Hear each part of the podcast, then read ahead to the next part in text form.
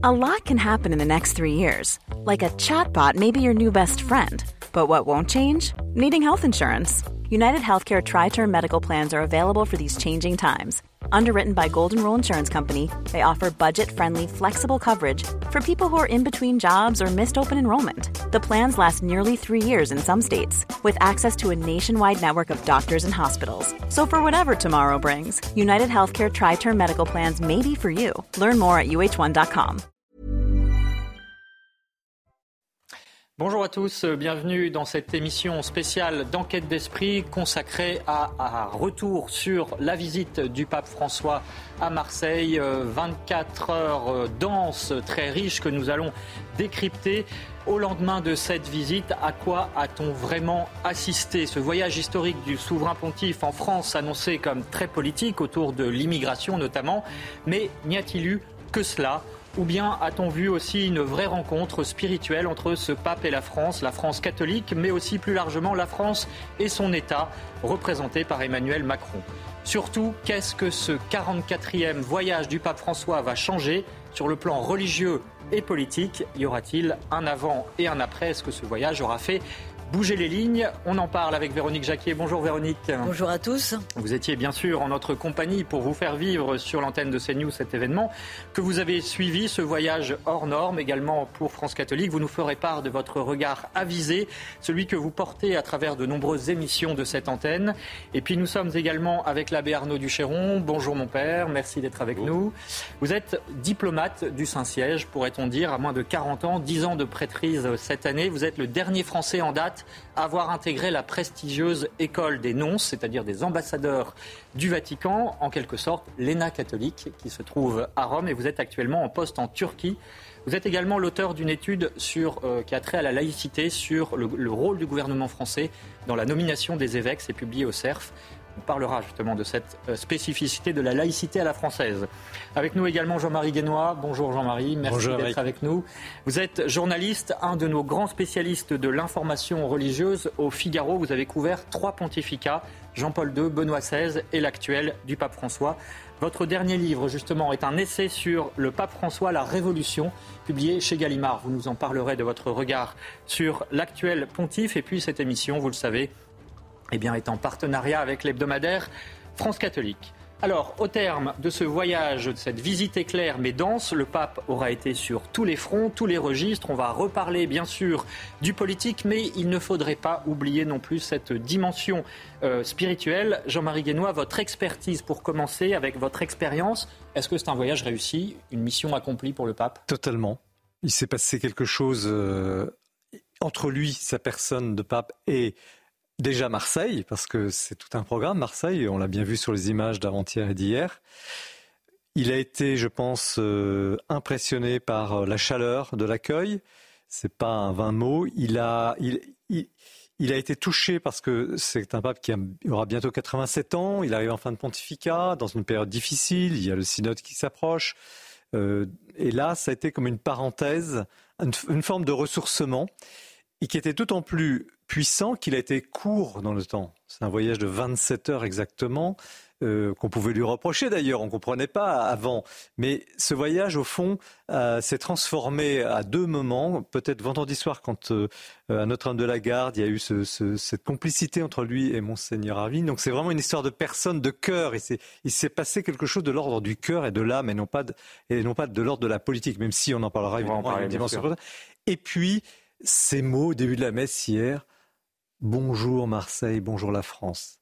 Et là, je, pense que le pape a gagné la partie dans le sens où il a touché effectivement, parlons de l'âme, on peut le dire, le cœur euh, des Français et touché profond.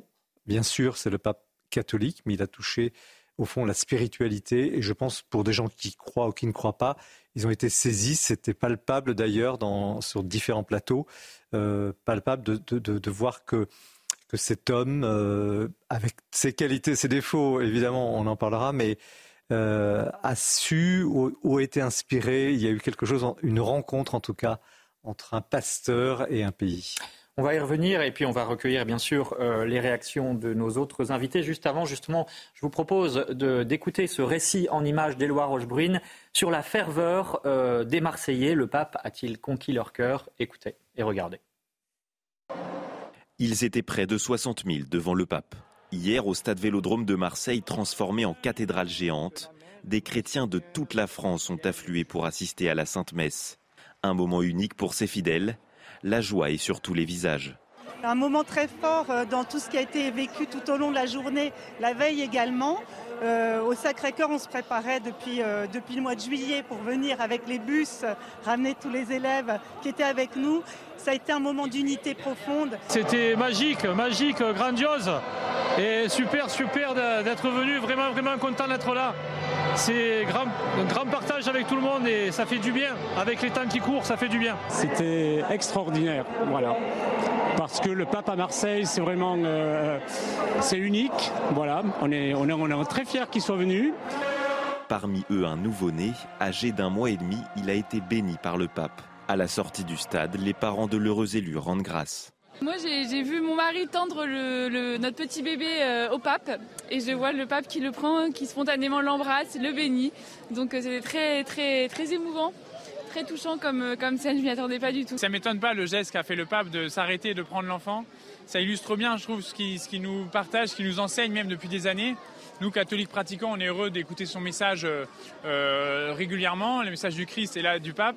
Et lui, il nous dit voilà, de sortir de nos canapés, de ne pas avoir peur et d'aller prendre soin des plus petits, des plus vulnérables. Ce voyage du pape dans la cité phocéenne était le premier depuis près de 500 ans. Une fierté pour Marseille qui a été le temps d'une journée le théâtre d'un événement historique, le rendez-vous réussi du souverain pontife avec les catholiques français qui l'attendaient depuis dix ans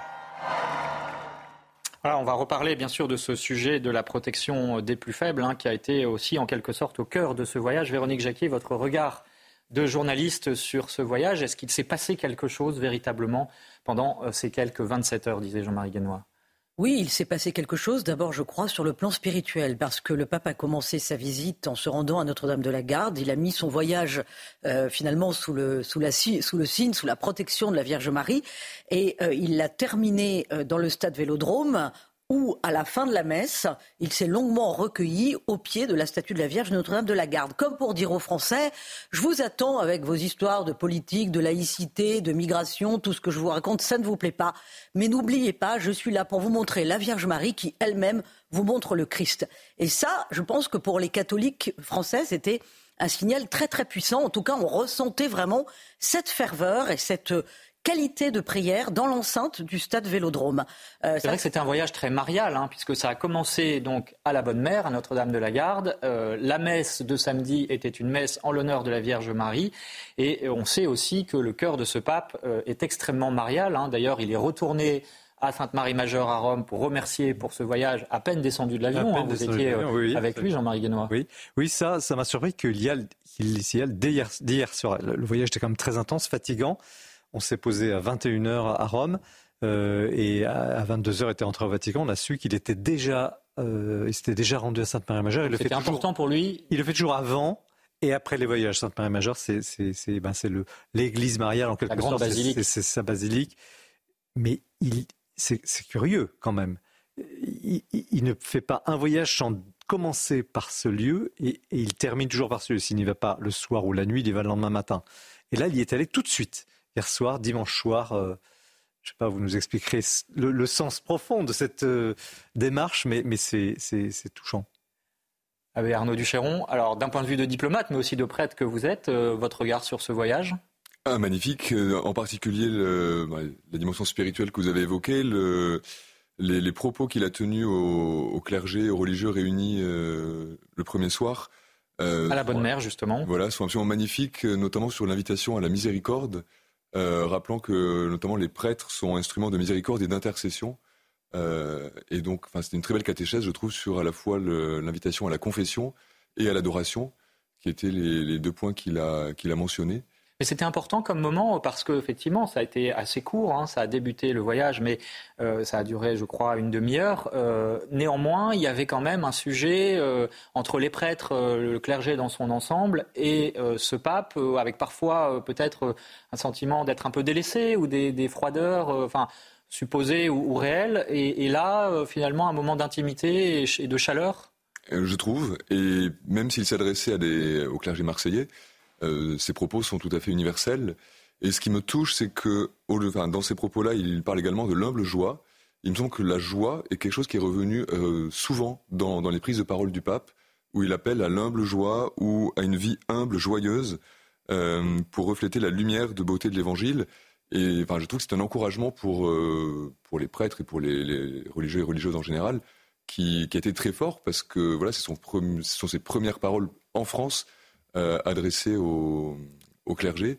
Et donc, c'est, je pense, oui, comme vous l'avez déjà évoqué depuis le début de l'émission, mais c'est un, encouragement pour, euh, pour nous tous. Jean-Marie Guénois. Moi, j'ai été très frappé par le contexte. Il faut quand même rappeler que l'Église de France vient de sortir, est encore dans une crise majeure, crise de confiance, crise d'autorité, de crédibilité, avec les affaires de pédocriminalité qui touchent une minorité de prêtres, mais toujours un prêtre de trop dans ce genre de, scandale de mœurs, mais une église écrasée qui n'ose plus relever la tête.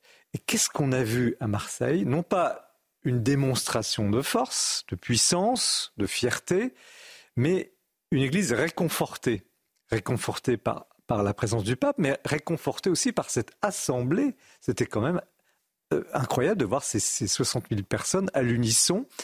Et on n'est pas donc dans une dans, dans un rapport de force où l'Église aurait montré des muscles, c'est plutôt une démonstration de ferveur, même pas une démonstration. on n'a pas senti des gens qui voulaient absolument prouver quelque chose, mais qui débordaient. Vous parlez de la joie, de l'humble joie, c'est exactement ça. Les gens, manifestement, étaient profondément heureux d'être là. Le pape par conséquent, était, était comblé de, ce, de cette relation, de cette force qui, qui, qui d'amour, enfin d'âme. Il s'est passé, il y avait quelque chose d'une vraie communion euh, spirituelle et c'était euh, assez rare par rapport à, beaucoup de voyages. Euh, vous en avez connu aussi dans des grands stades. En général, ce n'est pas toujours le lieu du recueillement.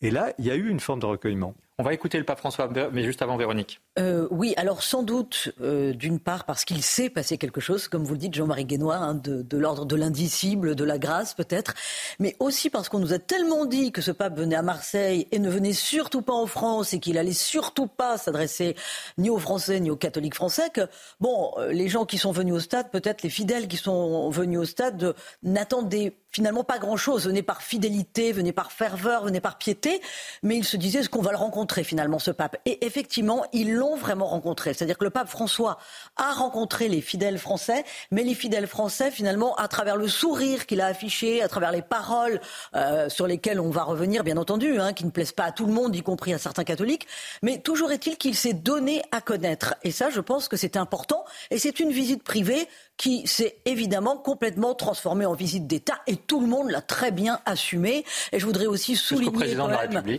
à quel point le chef de l'État, euh, Emmanuel Macron et Brigitte Macron, finalement, n'ont pas caché leur joie. Là encore, on parle de joie, mais n'ont pas caché leur joie de ramener le souverain pontife jusqu'à son avion. Et on a vu aussi euh, le ministre des Cultes, euh, Gérald Darmanin, être très heureux d'être auprès du Saint-Père. Voilà, donc il y a aussi politiquement quelque chose qui se passe dans ces moments-là. Alors, on va écouter puis vous pourrez réagir bien sûr sur ce qui vient d'être dit. Euh, le souverain pontife, lors de son homélie à la messe au stade Vélodrome, c'était quand même une première. Hein. Le cardinal Aveline a dit que euh, le stade avait été baptisé à cette occasion, transformé en cathédrale ou en église. Euh, voilà ce que le pape a dit aux catholiques français. Voilà, c'est son message et ça, c'est très important à entendre aussi. Frères, sœurs, je pense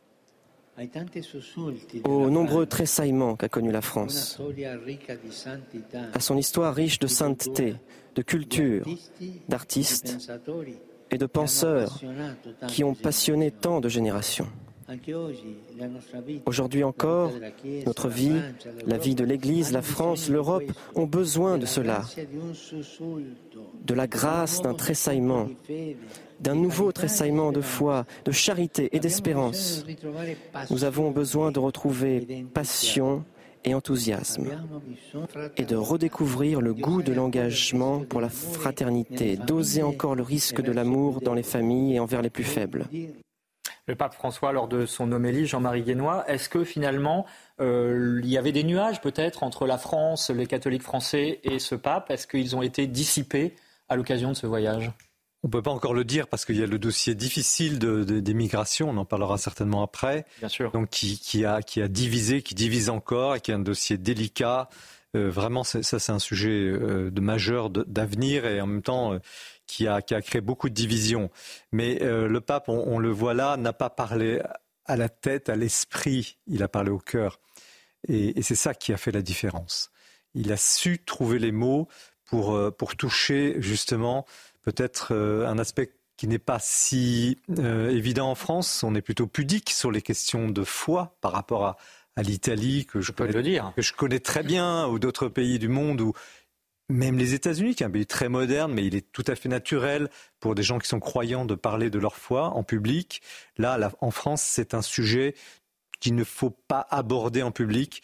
Et justement, il n'est pas tombé dans ce piège-là d'une sorte de, de revendication il est allé, justement, il a parlé de ce langage des mots, et le langage du cœur, en général, se passe, se, passe de, grandes théories, et sans non plus tomber dans la naïveté, parce que ce n'était pas une histoire de, de, bons, enfants, de bons, de bons petits enfants de cœur. Non. Il y a eu, il, y a, eu une, une communion d'ordre spirituel qui existe aussi et dont on ne parle pas beaucoup en France parce qu'on est un pays laïque, mais cela existe et on en a eu la preuve euh, dans ce stade. De ce point de vue, Abbé Arnaud Duchéron, est-ce que le choix de Marseille était particulièrement euh, bien choisi? Oui, euh, après il, s'est un peu imposé dans l'histoire de ces rassemblements, de ces journées méditerranéennes, puisque la jeunesse de ces, de ces rencontres s'inscrit à la suite de celles de Bari, de Florence, et qui semblent être très italiennes jusqu'à maintenant. Et puis c'est le, l'archevêque et le, maire de la ville qui se sont dit que ça pouvait être euh, dans leur ville de Marseille une, belle opportunité. Parce que cette visite, on en parlait depuis longtemps, la visite du pape François en France, et on l'espérait, et puis elle n'arrivait jamais. Donc là, il y a quand même un, talent euh, de peut-être de l'archevêque de Marseille d'avoir réussi à convaincre le pape. Euh, et sur quels arguments, à votre avis? Alors, je, pense que la, venue à Marseille était au départ vraiment une visite que dans le cadre des journées méditerranéenne, comme ça a été évoqué au début, et où ça crée cette petite polémique de il ne vient qu'à Marseille et pas en France, ce qui semblait un peu inaudible pour beaucoup de Français. Euh, et petit à petit, l'événement, comme vous l'avez déjà dit, a, évolué en véritable visite d'État et, euh, visite aux Français. Euh, le pape lui-même a salué la France, a salué les Français à plusieurs reprises. Il ne s'est pas adressé qu'aux Marseillais ou qu'aux participants, parce que cette, ces journées méditerranéennes ne concernent pas que Marseille elle concerne tous les, tous les diocèses qui, qui aussi la, Turquie où, vous êtes en poste. Alors je voudrais qu'on écoute à présent euh, effectivement l'artisan de cette réussite, de cette rencontre, euh, c'est le cardinal Aveline, Jean-Marc Aveline, qui est aussi l'archevêque de Marseille. Écoutez-le, c'était à la fin de la messe, là aussi un très beau moment de communion, regardez. Déjà hier soir, quand dès votre arrivée vous êtes monté à Notre-Dame de la Garde pour faire comme nous, les Marseillais, quand nous montons confier nos vies à la Vierge Marie, déjà par ce geste, vous avez été baptisé Marseillais. En venant ici, dans cette enceinte, c'est comme si vous étiez allé chez chacun des Marseillais, comme à la maison. Si vous saviez comme nous en sommes fiers et heureux, je crois que ce soir, même la bonne mère a la larme à l'œil. Et nous, en vous accueillant pour la première fois pour une messe en France, nous nous sentons encore une fois, comme on dit ici, à jamais les premiers. Voilà, une allusion et un moment de convivialité et d'humour qui fait allusion à, ces racines du christianisme qui passent par Marseille, hein, avec euh, les Saintes Marie de la Mer, Sainte Marie-Madeleine, Saint-Lazare. Jean-Marie Guénois, peut-être une réaction sur euh, cette réussite que l'on doit quand même à l'archevêque de Marseille? Écoutez, j'ai vu le pape dans de multiples situations pour avoir suivi quasiment tous ses voyages et les prédécesseurs, mais, mais François en particulier, qui ne compose aucun personnage quand il est en public. S'il est fatigué, ça se voit. S'il est énervé, cela se voit. S'il est heureux, cela se voit. Dès vendredi soir avec le cardinal Lavigne, et encore là, à ce moment-là, on, voit cette complicité. Le pape qui le regarde, qui sourit, détendu. Il, y a quelque chose, une, vraie connivence entre eux, mais surtout, euh, une, une, Cardinal a su trouver les mots pour, pour, pour, euh, pour pour parler de la France à, ce pape François qui la connaît mal en définitive. C'est la bonhomie, la faconde marseillaise ou est-ce qu'il y a plus? Pas seulement, c'est un homme très intelligent qui sait justement à travers son humour faire passer des choses difficiles. Et il a, il a un art consommé. Et c'est aussi un des résultats de ce week-end. Est né aujourd'hui un grand cardinal. Il est clair que cardinal Aveline qui était pas, il a été nommé cardinal il y a un an en, août dernier, euh, pas très connu, peu connu à Rome cette fois, il a pris sa dimension, clairement. Et je pense que beaucoup à Rome auront observé euh, ce qui s'est passé là. Et ce n'est pas, encore une fois, un calcul de sa part, c'est euh, sa, personnalité qui, a été à la mesure de l'événement. Véronique Jacquet. Oui, euh, ce qui est intéressant aussi, c'est qu'on présente toujours Marseille maintenant comme une ville multiculturelle, alors qu'hier, elle a montré vraiment les forces vives du christianisme et qui l'anime depuis 2000 ans. C'est-à-dire qu'effectivement, Marseille, c'est la porte de l'évangélisation de la France, avec l'arrivée de Lazare, accompagné de Marie-Madeleine, hein, c'est ce que dit la tradition. Euh, ensuite, donc, euh, les, premiers chrétiens ont remonté la vallée du Rhône pour évangéliser ainsi la Gaule. Marseille, c'est aussi le catholicisme social avec des grandes figures comme l'évêque Eugène de Masneau, qui a d'ailleurs construit Notre-Dame de la Garde en 1853. Enfin, après la Révolution française, il y a eu ce grand bâtisseur Monseigneur Eugène de Masneau. Et puis, dans la foulée, il y a eu le père Timon David, qui était un grand éducateur. Et puis, dans la foulée, il y a eu l'un des fils spirituels de Timon David, qui était l'abbé Fouque, qu'on appelle le Saint-Vincent de Paul Marseillais. Et il reste beaucoup d'œuvres à Marseille, tenues par des catholiques. La ville est tenue encore aujourd'hui par les catholiques. Je pense à, l'hôpital Saint-Joseph, par exemple, mais à, bon nombre d'écoles qui sont euh, catholiques et, euh, à, des, œuvres sociales. Donc, euh, il y avait aussi tout ce peuple marseillais hier qui était à l'œuvre et ça s'est senti dans la ferveur, ferveur et ça s'est aussi senti dans toutes ses dimensions. Je crois que c'était pas. Peut-être que ce qui s'est passé, ça ne pouvait pas se passer dans n'importe quelle ville de France. Abbé Arnaud Duchéron, est-ce que ça correspond aussi à une facette de la personnalité de, ce pape qui est moins connu que son aspect politique? On va y revenir, mais c'est justement cette spiritualité euh, populaire. On a parlé de sa dimension mariale, de sa, dévotion à la Vierge Marie, mais on peut parler aussi de, Saint Joseph, euh, du diable dont il a parlé. Euh, alors, en l'occurrence, ce n'est pas une dévotion, mais ça veut dire que voilà, il y a aussi une spiritualité. Jean-Marie Guénois, vous en parlez aussi dans votre livre. On, peut, pourra vous entendre peut-être là-dessus. comment vous, vous le percevez? Oui, c'est un, c'est un pape qui a une, euh, bah, comme tout, euh, tout catholique, hein, qui, est, euh, qui évidemment une vie spirituelle très ancrée dans, et nourrie par la, des figures de saints. Il a dit à plusieurs reprises, du reste, combien de nombreux saints français l'avaient marqué. Et je crois quand il est arrivé à Marseille, il s'est inscrit à la suite de Sainte Thérèse, du Père Charles de Foucault.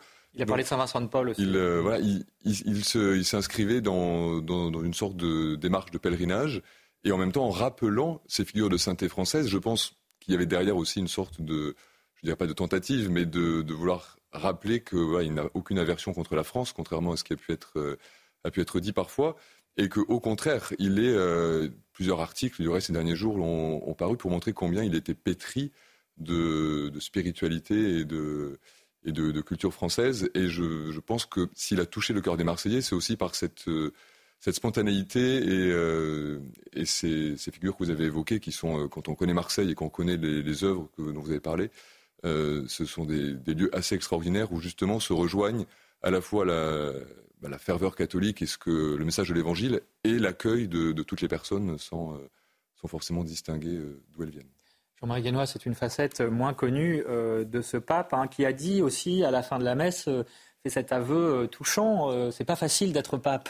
Ça veut dire que c'est plus difficile à, faire passer comme euh, cette spiritualité, ce, jardin secret peut-être du pape François? C'est curieux, je me souviens d'un de ses premiers voyages où il avait dit euh, dans, sa petite sacoche, alors il a son, rasoir, et puis a, il avait quand même un livre de Sainte Thérèse de l'Enfant Jésus. Euh, alors il a, il a cette, il a une forme de pudeur. Il, est à la fois cash, un homme, qui, est, tel qu'il est, et puis sur le plan spirituel, d'une grande pudeur. Il ne fait pas de démonstration. Vous voyez d'ailleurs quand il célèbre, c'est assez, assez parfois un peu froid, un peu neutre, mais il est très intérieur. Alors moi, je ne suis pas là pour le juger, je, suis qu'un journaliste, mais euh, je sens qu'il est animé, il est nourri quand on voit ses homélies, quand on voit sa journée. C'est un aspect euh, que je développe dans le livre. du matin. Très important, parce que les papes ont fini par penser qu'un pape est un président d'ONG, d'organisation humanitaire, ou un PDG d'une multinationale, ou je ne sais quoi. Mais un pape, c'est d'abord quelqu'un qui se lève effectivement pour lui à 4 heures du matin, qui prie presque, disons, deux heures et demie avant la messe de 7 heures, puis qui le soir termine sa journée devant le Saint-Sacrement. Donc, dans la foi de l'Église, c'est la présence réelle du Christ dans l'hostie, c'est la foi de l'Église, il est, il est quand même impressionnant, il est presque paradoxal. On a l'impression que c'est un, un, pape ultra moderne, un peu révolutionnaire. Bon, c'est le, le, titre du livre, mais c'est vrai qu'il l'est d'une certaine manière. Il veut faire avancer les choses. Il, est, il, est, il bouscule aussi beaucoup de codes sur la, les questions euh, euh, d'Église. On, on, peut en parler. C'est plus technique,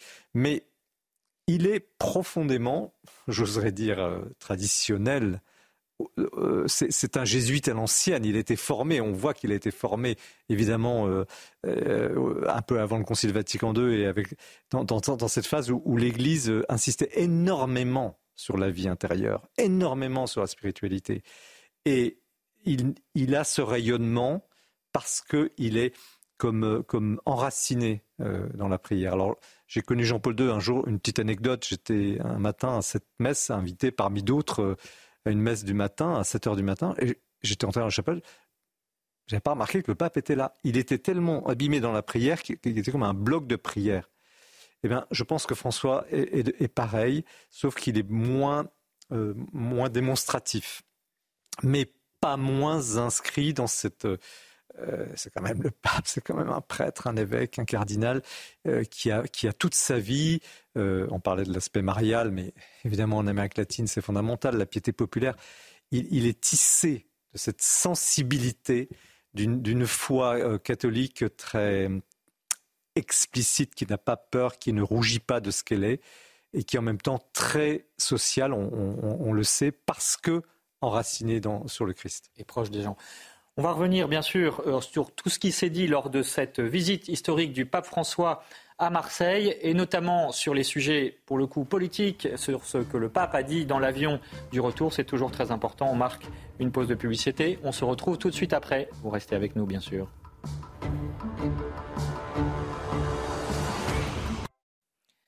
De retour dans Enquête d'esprit, nous parlons de cette visite. Nous revenons sur la visite du souverain pontife François à Marseille. Visite de 27 heures qui laissera certainement euh, des traces. Nous en avons parlé dans le domaine spirituel. Nous en parlons maintenant dans le domaine politique. A-t-il fait bouger les lignes? On va le voir. Nous sommes avec l'abbé Arnaud Duchéron. Il est diplomate du Saint-Siège. Il fait partie de la nouvelle génération. Ce n'est pas le dernier en date. Il y en a eu d'autres depuis, mais néanmoins, il a ouvert une voie des prêtres français qui œuvrent à la diplomatie du Saint-Siège partout dans le monde. Nous sommes également avec Jean-Marie Guénois, journaliste au Figaro et auteur de Pape François, la Révolution, publié chez Gallimard, et puis Véronique Jacquier, bien sûr, est avec nous. Je vous propose, pour commencer cette euh, seconde séquence, de revenir justement sur ce voyage à très forte résonance politique. C'est avec Éloi Rochebrune. François disait ne pas venir en France et pourtant, c'est bien Elisabeth Borne qui l'a accueilli sur le tarmac de l'aéroport. Après un court entretien avec la Première ministre, il s'est rendu au palais du Pharaon. Là, c'est Emmanuel Macron qui est venu à sa rencontre, le prenant par le bras pour l'aider à marcher. Devant un parterre de responsables politiques et de nombreux évêques, le souverain pontife a une nouvelle fois alerté sur la situation des migrants en Méditerranée une des priorités de son pontificat. Et puis il y a un cri de douleur qui résonne plus que tout autre et qui transforme le mare nostrum en mare mortum. La Méditerranée, berceau de la civilisation, devient tombeau de la dignité. Dans son discours, le pape François a aussi évoqué l'euthanasie, dénonçant le faux droit au progrès. Qui écoute les gémissements des personnes âgées isolées qui, au lieu d'être valorisées, sont parquées dans la perspective faussement digne d'une mort douce, en réalité plus salée que les eaux de la mer un sujet brûlant en France qui a fait l'objet de discussions entre le président français et le pape lors d'un entretien privé d'une trentaine de minutes à la fin des rencontres méditerranéennes dans l'avion de retour vers Rome François s'en est confié aux journalistes. J'ai parlé clairement, j'ai dit mon avis. On ne joue pas avec la vie, ni au début, ni à la fin. Sinon, ça finira avec cette politique de la non-douleur, d'une euthanasie humaniste. C'est la conclusion d'un voyage historique à Marseille pour un chef spirituel, jamais très loin des préoccupations temporelles. Voilà un sujet signé Éloi Rochebrune. Alors évidemment, on va revenir sur tous ces sujets qui sont très, très denses. Euh, Jean-Marie Guénois, juste euh, auparavant, dans cette euh, séquence politique, on peut dire il y a un geste qui vous a particulièrement marqué. C'est à l'arrivée du, souverain pontife. On vient d'ailleurs de, l'apercevoir. J'ai vu encore une fois beaucoup le pape arriver dans des pays différents. Mais là, j'étais frappé par le fait qu'il s'incline vraiment profondément devant le drapeau français, puisqu'il y, y avait les honneurs, le drapeau du Vatican, le drapeau français, les hymnes nationaux et du Vatican et de la France comme toujours. Mais là, il s'est vraiment incliné comme si euh, il demandait un peu pardon à la France de ne pas être venu plus tôt, de venir seulement comme ça. Euh, c'est pas simplement une impression subjective, c'est factuel. Je l'ai jamais vu s'incliner comme ça.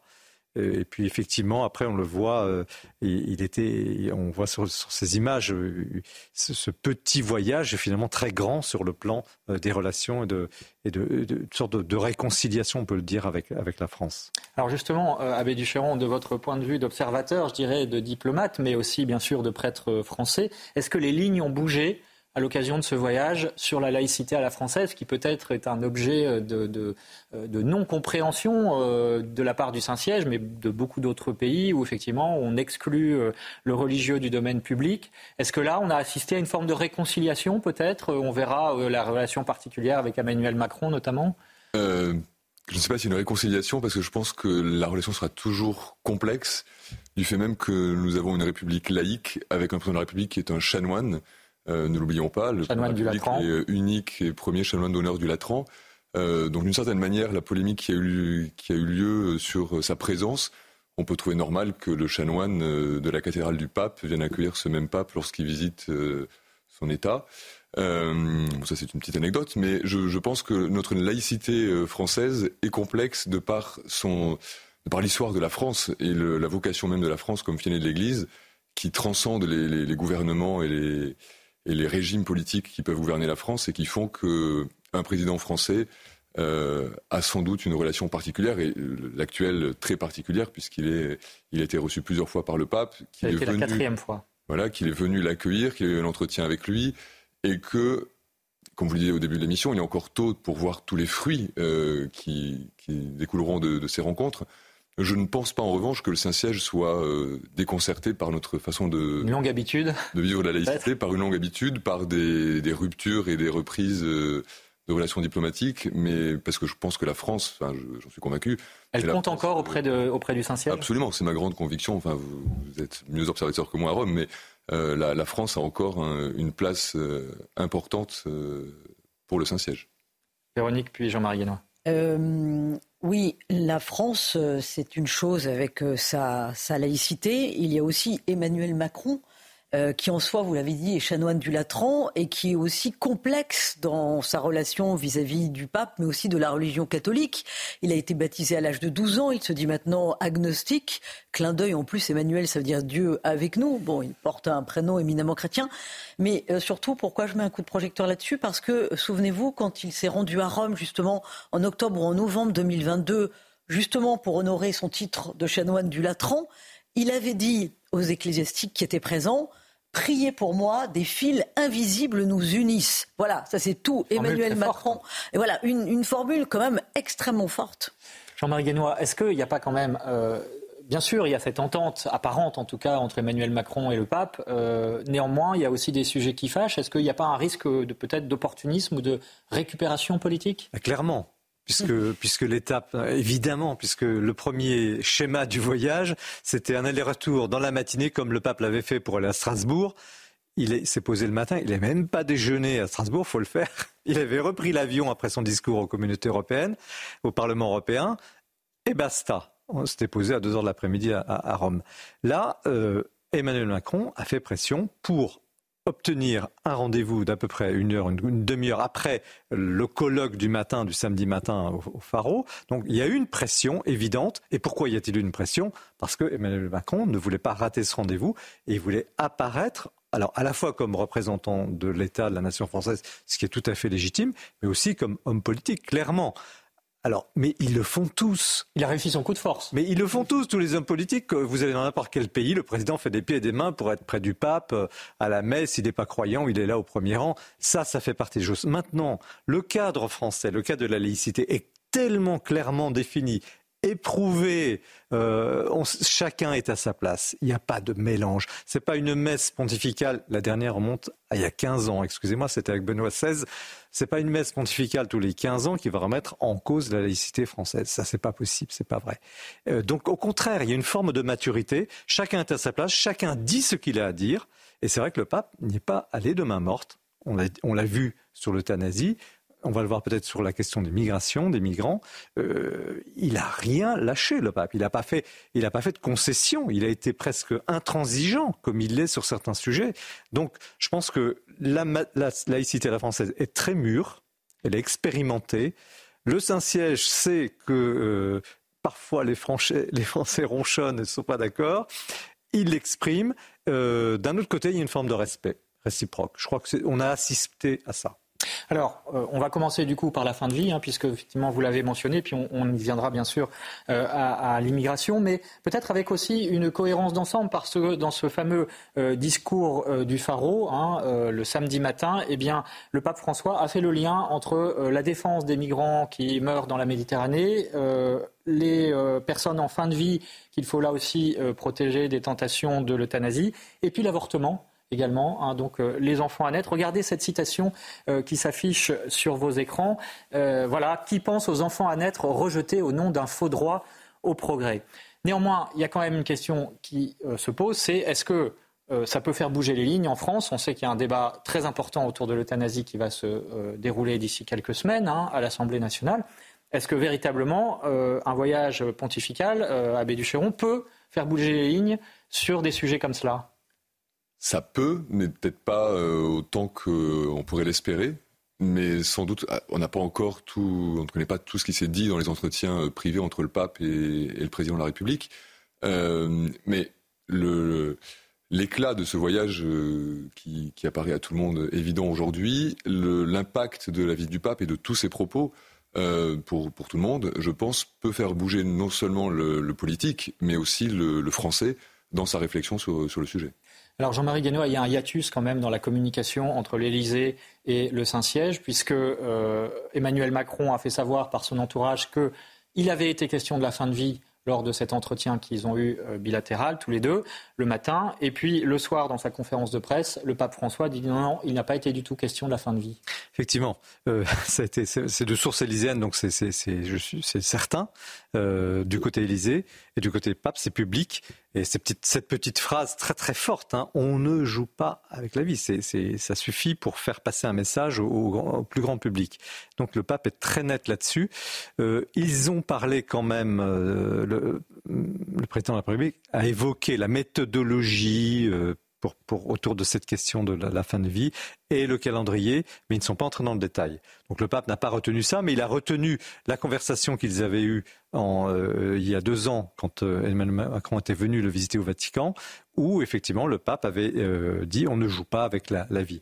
Et, je crois que la France est libre de, de, faire ses lois et tout ça. Le Vatican aussi fait son travail, mais qui n'est pas un travail de pression L'Église n'est pas en train d'essayer d'influencer sur loi.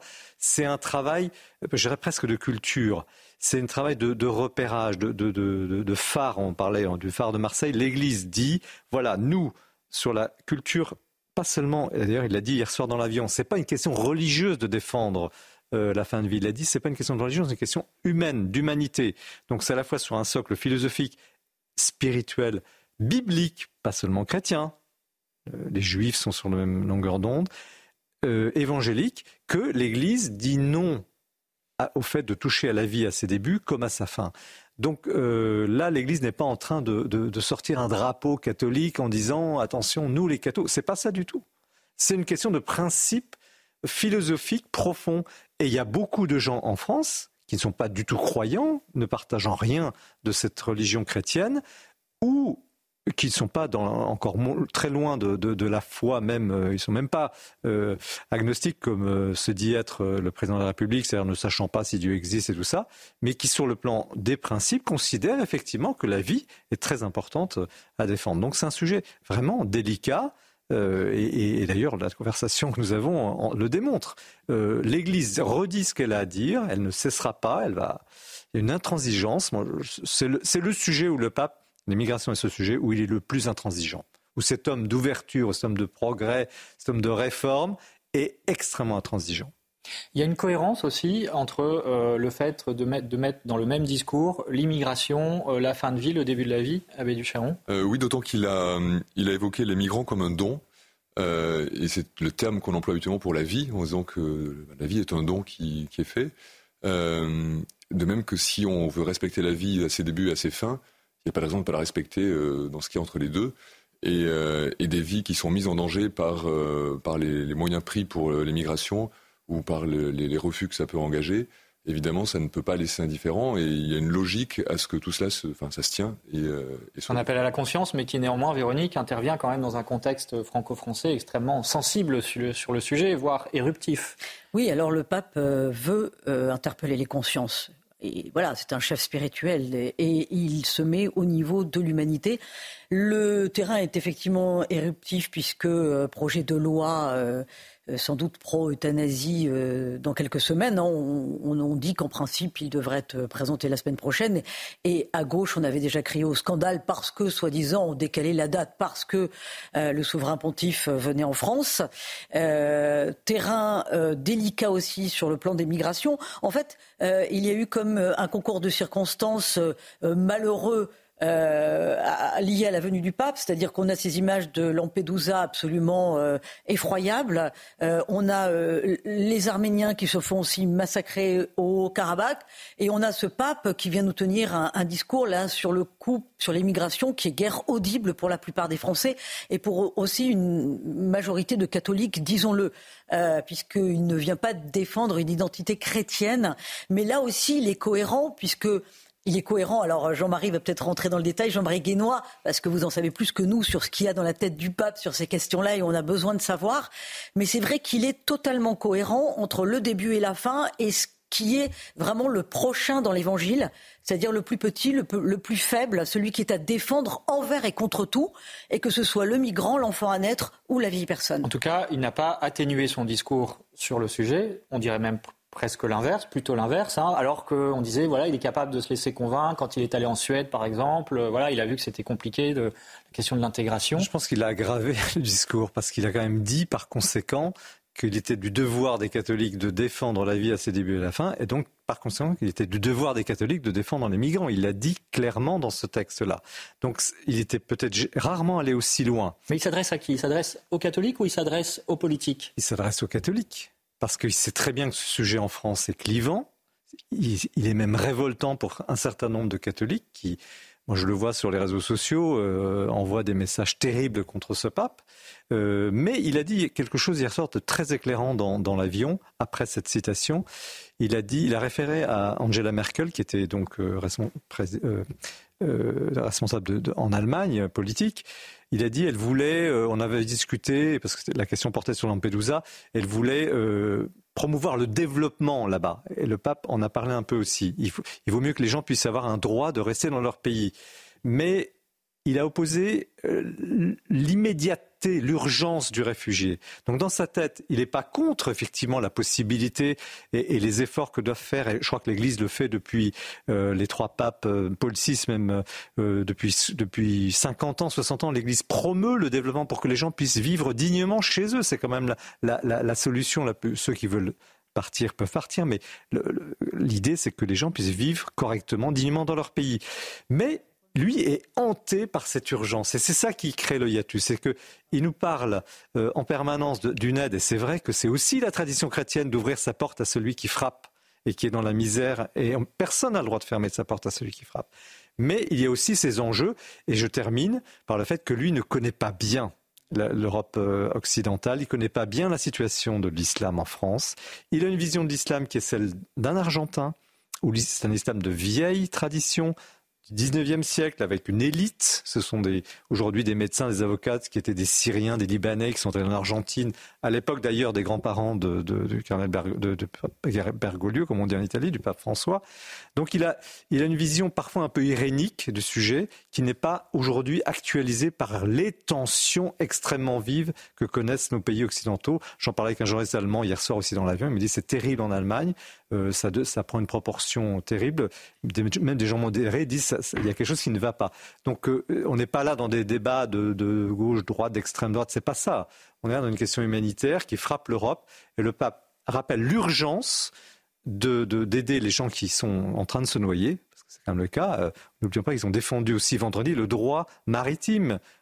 Cardinal Lavigne a rappelé ce droit. On doit aider les gens. qui, et, et l'aide à long terme pour que les gens puissent euh, vivre et travailler chez eux. Un dernier mot, malheureusement, on touche oui, à le sa fin. Cette émission est, un, est un fils euh, d'immigrés et, un petit-fils. Hein. Ses parents et ses grands-parents sont allés s'installer en Argentine, famille italienne. Donc il a, il a de toute façon été marqué par, par cet ADN de migrant, disons les choses. Euh, mais surtout, je, je, crois que malgré cette vision irénique, parce qu'effectivement, il a sans doute une vision irénique, on le voit à l'épreuve des faits et de la réalité, il veut sans doute aussi dire aux dirigeants politiques et pas qu'aux catholiques, c'est le sujet du siècle, les migrations. Ça va être, disons les choses peut-être, de plus en plus prégnant, de plus en plus important.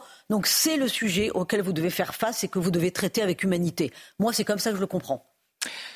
Voilà, on s'arrête là malheureusement. Bien sûr, il y aurait eu des tas d'autres sujets, notamment les chrétiens d'Orient qui ont été mentionnés quand même euh, par le pape François. Mais euh, nous reviendrons bien sûr sur tous ces sujets extrêmement importants. Merci euh, d'avoir suivi cette émission. Merci Père Arnaud Ducheron d'avoir été avec nous. Je rappelle que vous êtes diplomate du Saint-Siège en Turquie. Merci Jean-Marie Guénois. Le titre de votre livre, Le pape François, la révolution pour tout comprendre de ce qu'est un pape, tout simplement, et puis de celui-là en particulier. C'est publié chez Gallimard. Merci à Véronique. Bien sûr, une lecture, un conseil de lecture pour terminer et France catholique, bien entendu, qui fait sa une euh, sur ce voyage papal à Marseille, avec le dessous des cartes. Voilà, merci à France Goldfarb et Éloi Rochebrune euh, pour l'édition de cette émission, les équipes techniques de CNews et de Canal+, qui vous ont permis de suivre hier toute la journée euh, ce voyage du pape. C'était formidable. Et puis la semaine prochaine, dans cadre d'esprit, nous changeons complètement de sujet. Nous parlerons des anges à l'occasion de la fête des anges gardiens. Très bonne journée à suivre euh, sur CNews. 180 minutes info. C'est Lionel Rousseau qui sera avec vous.